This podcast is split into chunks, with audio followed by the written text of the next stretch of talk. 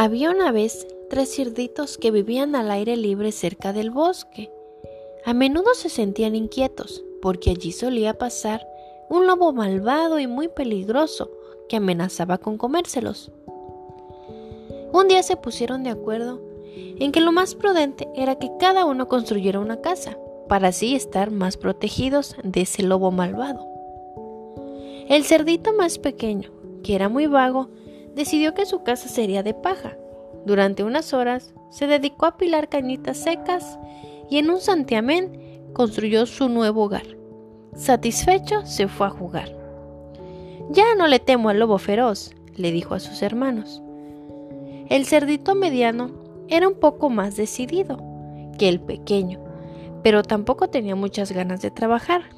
Pensó que una casa de madera sería suficiente para estar seguro Así que se internó en el bosque y acarrió todos los troncos que pudo para poder construir las paredes y el techo. En un par de días ya la había terminado y muy contento se fue a charlar con otros animales.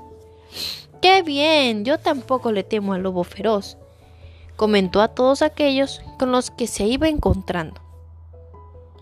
El mayor de los hermanos, en cambio, era muy sensato y tenía muy buenas ideas. Quería hacer una casa confortable, pero sobre todo indestructible.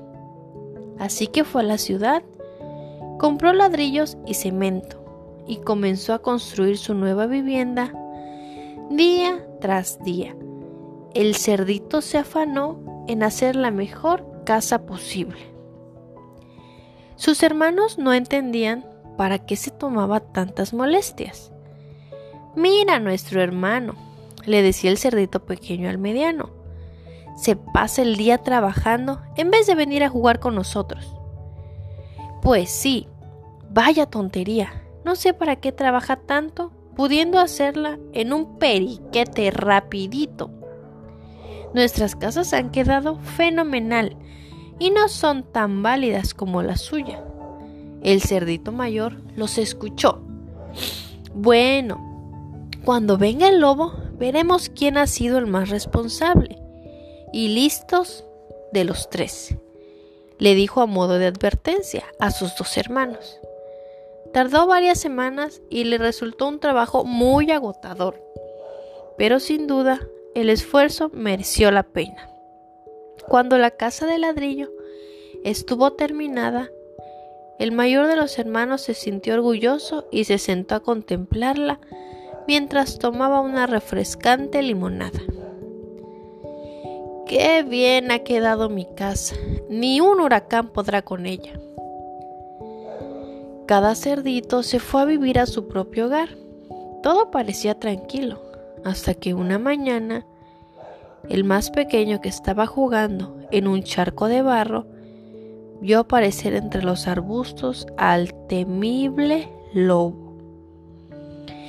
El pobre cochinito empezó a correr y se refugió en su recién estrenada casita de paja. Cerró la puerta y respiró aliviado.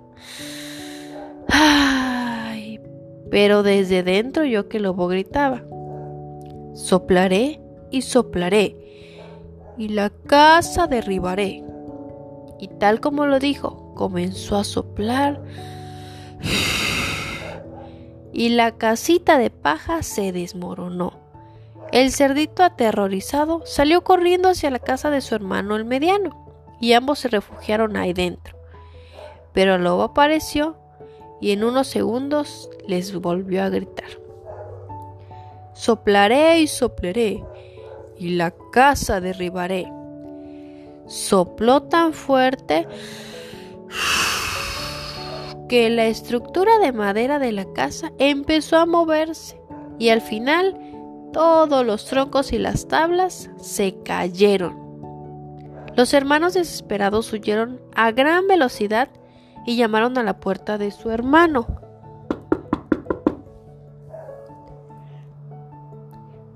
Hermano, hermano, por favor ayúdanos. El lobo ha tirado nuestras casas. Tranquilos chicos, aquí van a estar bien. El lobo no podrá destrozar mi casa. El temible lobo llegó y por más que sopló,